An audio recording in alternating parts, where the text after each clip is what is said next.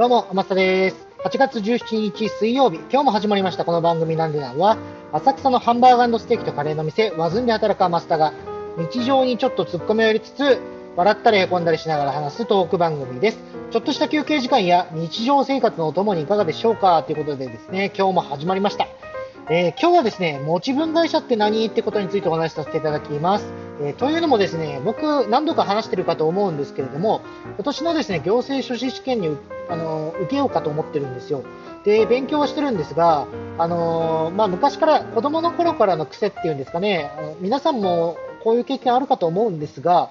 要はテスト前の時にテストの勉強をしなきゃいけないんだけれども、なんでかわかんないけど部屋の掃除を始めるみたいな。そんなことはありません。僕ね、なんか知らないですけど、そういうことをするタイプの人間だったんで、なんて言うんですかね、今はまさにその状態が、あの、再発しておりまして、さすがに部屋の掃除っていうわけにはいかないからっていうんで、なんて言うんでしょう、まあちょっと気になったことで全く勉強と関係のないこと。まあだからね、この持ち分会社ってぶっちゃけ、まあテストの範囲ではあるんですけれども、そんなに重要じゃないことなんですよ。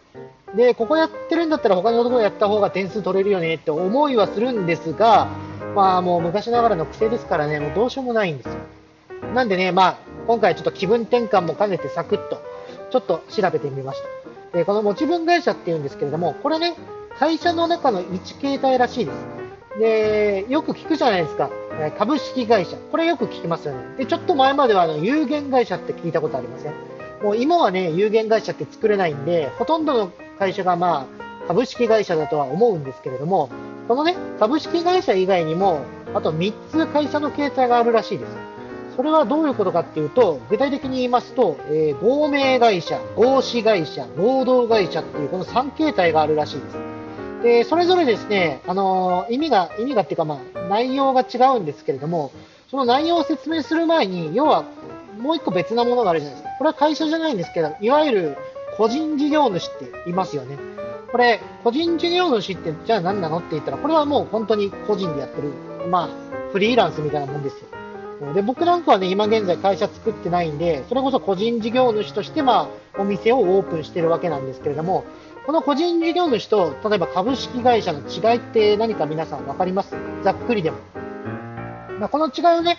ざっくり言ってしまいますと、その責任の違いっていうんですかね。これどういうことって思う方がいると思うんですが、要は責任っていうのは、あの、有限責任っていうのと無限責任っていうのがありまして、このね、有限責任、これが要は株式会社なんですよ。えっ、と、具体的に分かりやすく言うと、例えば会社が赤字になりまして、その、まあ、仮に倒産しましたと。そういう時に株式会社っていうのは、その負債を、まあ、全部払わなくても、まあ、これは語弊がありますよ。語弊がありますけど、まあ、ざっくり分かりやすく言うと、その負債を負わないんです。その社長さんがね。えーで、株式会社ってまあそういうものなんです。要は、あの、株式っていうものを、まあ、いわゆる投資家の人たちが買ってるじゃないですか。ただね、会社がなくなった時は、その投資家さんたちは、その株式を買った時のそのお金までしか、まあ、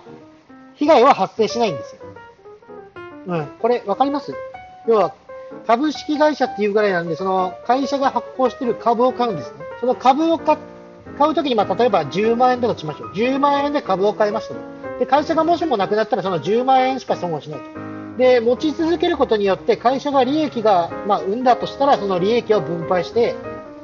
まあ、自分の儲けになるっていうのが株式会社の、まあ、ざっくりと大枠な、まあ、なんだ、ものなんですけれども、これに対して、その我々みたいな個人事業主、これはね、あの、個人が全部負債を負うんですよ。要は借金ですよ。うん何かあったときは、その会社、まあ、お店で何かあったときは、その借金を全部自分が、えー負いますよと。まあ、そういうものを、まあ、いわゆる無限責任。どこまでも責任がついてきますよと。そういう意味で無限責任です。はい。だからね、まあ、事業を始める、始めやすいのは当然、その、なんだ、個人事業主なんですけれども、責任がどこまでもついてくるっていうんで、そこだけ、まあ、注意しないといけないなっていうところではあります。で、対してね、この、なんだ、あの、会社、他の会社ですかね。あの、合名会社、合資会社、合同会社。これはね、あの、会社なんですけれども、株式会社とどう違うのっていう、当然思うわけじゃないですか。で、これはね、まあ、例えば合名会社。これは無限責任からの社員しかいませんよ。要は個人事業主が集まったようなもんですよ。でも会社という体裁を取ってることによって、いわゆる社会保険かね、そういうのが使えたりしますよって、まあ、そこがメリットなんですけれども、ただ、あの責任は無限に負いますと、まあ、そういうのが合名会社です。うん、当然ね、あの会社って、なんだろう、メリットも当然あるんですよ。その例えば、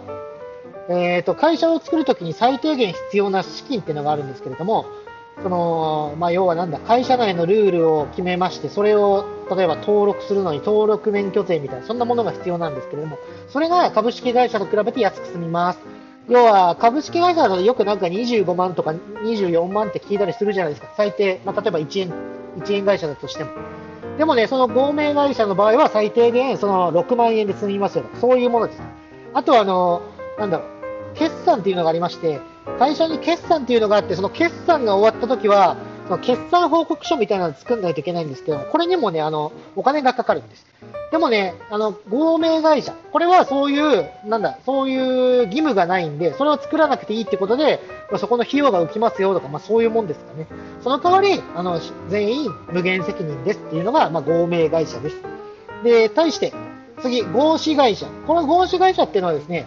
有限責任社員と、まあ、要は無限責任社員の両方で構成されている会社ですよということでした。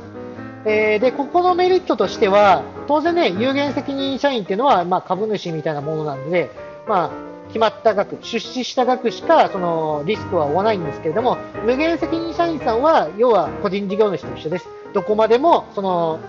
なんだ、発生した費用っていうんですかね、は返さなきゃダメですよっていうのが、この合資会社です。で、これはね、最低2人からいないとダメです。なんでかっていうと、有限責任社員と無限責任社員が必要なんで、最低限2人いないといけないっていうのが、まあ、さっきの合名会社と比べるとデメリットかなっていうのがあります。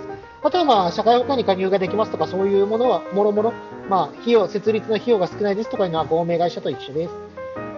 うん。あとはね、最後の合同会社。これはね、もうほぼほぼ、なんだ、株式会社と変わんないです。要は全員が、えっ、ー、と、有限責任、まあ、社員ですね。だなんだろう。何か負債があって会社が潰れても責任はその、なんだ、決まった額、有限ですよということですね。で、もうみんななんでこれにしないのって思うんですけれども、これも多分なんかあるんでしょうね、デメリットが。あ、えっ、ー、とね、株式会社って要は代表取締役っていうのが1人いるじゃないですか。でもこの合同会社っていう人は、もう要は出資者は全員代表権があるらしいです。だから、要は中で何かがあって、えっ、ー、と、僕はこっち、こっちの事業で進めたい。いや、それはダメで、ここっちの B 案の方がいいよみたいなことで揉めたら、その、なんだ、めんどくさいよっていうことがこの合同会社っていうんですかね。意見が、まあ、なんだろう、噛み合ってるうちは最高にいいんでしょうけれども、意見が噛み合わなくなった瞬間に分裂するんじゃないかなみたいな、そういうリスクがありますよっていうのが、この合同会社です。ただね、あの、それ以外は、特に、なんだろう、デメリットっていうのはなさそうなんで、この合同会社、もしね、僕が作るとしたらこの合同会社を作りますかね、なんか1人からでも作れるらしいんで、株式会社作るといろいろめんどくさいじゃないですか。それこそさっきの決算とかもやらないといけない。まあ、決算は全員、全部やらないといけないんですけれども、その報告する義務がないっていう意味で、そこだけで6万円ぐらい浮きますんで、まあね、いいかななんては思うんですけれども、皆さんどうです？ざっくり分かりました。えー、会社の形態は全部で4つありますよと。株式会社、合名会社、合資会社、合同会社、この4つがあります。で昔は有限会社っていうのがありましたけれども、今はそれはもう設立はできませんよっていうのが、えー、と最近の会社ですね。うん、で、まあ、また個人事業主と一緒で無限責任社員っていうのがいるのが合名会社、合資会社です。で、株式会社と一緒で、まあ、有限責任の人しかいませんよっていうのが、まあ、合同会社です。まあ、そういう感じでした。えー、ざっくりとでもね、あ、会社ってそういう形態のがいっぱいあるんだ、みたいなふうに思っていただけたらね、それだけでは僕、今回話した意味があるかなと思いますので、ざっくり、まあ4、4, つあるんだよと。まあ、昔は5つだったけども、今は4つだよと。まあ、そういうふうに思っていただければと思います。ちなみにこの合同会社、結構有名なところもね、合同会社でやってるらしいです。例えばその、声優さん。これ、ここはね、合同会社か。合同会社か合資会社かどっちか忘れましたけれども、確かどっちかです。あとはね、有名なレーベル、まあ、CD とか出す会社っていうんですか、アーティストがいっぱいいるところも、えっ、ー、と、確かね、合同会社だったかな、合名会社だったかな、ちょっとどっちか忘れましたけれども、そそのどっちかですね。だから有名なところもね、意外と調べてみたらありますよっていうことなんで、ぜひぜひ、えー、なんだ、今度会社名って聞いたら何会社だろうと、まあ、注意深くね、思って見ていただければいいんじゃないかなと思います。株式会社以外がね、出てくるっていうのは多分珍しいと思いますんで、そういう時にね、ふと、あ、こういうこともあったなーなんて思い出していただければと思います。えー、それじゃあまた明日バイバーイ